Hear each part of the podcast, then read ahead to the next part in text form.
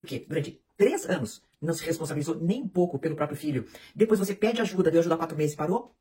Olá, a seguidora que eu vou identificar aqui pela letra C mandou mensagem para mim em no Instagram. E ela diz: Em 2019 fiz uma viagem de férias. Na época estava com 90 quilos, tinha vergonha por ter engordado e o pai do meu filho me fez enxergar que continuava bonita. Tivemos um breve romance e engravidei. Continuamos tendo contatos por temporada, mas ao longo desses quatro anos fui apaixonada por ele. Eu registrei nosso filho sozinha. Até três anos paguei tudo sozinha referente ao bebê. Esse ano, com a escola infantil, pedi ajuda. Ele deu quatro meses, depois parou de falar e nunca mais deu nada.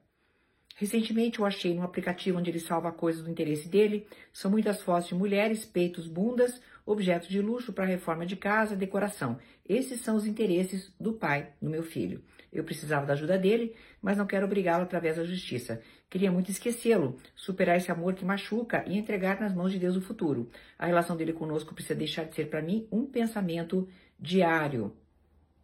Porque mando mensagens falo sozinha e os interesses dele são outros. O que acha? Bem, querida, é, vamos deslocar um pouco o eixo de interesse de você para seu filho. Eu acho que é muito importante nós pensarmos nisso agora. Você me diz o seguinte: registrei meu filho sozinha. Sabidamente, ele é o pai da criança, tanto que até ele mesmo reconhece. Então, ele sabe muito bem que é o pai da criança, tá? Aí você diz: não quero obrigá-lo através da justiça. O que, que você faz quando você faz isso? Registra o filho sozinha, cria sozinha e não obriga o pai com suas obrigações realmente legais. Você tira do teu filho coisas. Registrar sozinha, eu calculo que seja não pôr o nome do pai. Quer dizer, teu filho está condenado a ter uma carteira de identidade só com o nome da mãe. É isso? Se não for, me perdoe, tá? Mas é o que eu entendi. Vamos a outra questão. Só quero, não quero obrigá-lo pela justiça. Oi? O dever de alimentos é um dever. É um dever para com o teu filho. E você está deslocando o eixo da tua energia para onde? Para uma questão pessoal somente tua. Ah, porque eu acompanho a vida dele onde? Num aplicativo, querida. Num Pinterest da vida, é isso? Aí você vê o que que ele guarda, o que que ele põe um pin. Meu amor, a vida é muito mais do que você stalkear o pai do teu filho. A vida é muito mais do que isso, querida. Eu te recomendo terapia mesmo, tá?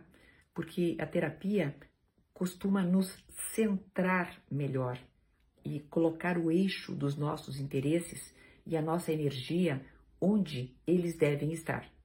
Então, em primeiro lugar, vamos deslocar o eixo desta paternidade para o teu filho. Não se esqueça, tá? Desloque esse eixo para o teu filho. Consequentemente, deslocando o eixo para o teu filho, este pai terá suas obrigações judicialmente cobradas. Indo para você. Trata-se de um alecrim dourado daquela estirpe que a gente trata com muita frequência aqui nos meus vídeos, não é verdade? Porque durante três anos não se responsabilizou nem um pouco pelo próprio filho. Depois você pede ajuda, deu ajuda há quatro meses e parou. O que, que é isso? Um alecrim dourado.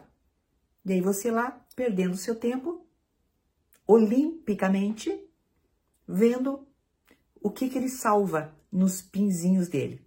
Querida, faça terapia.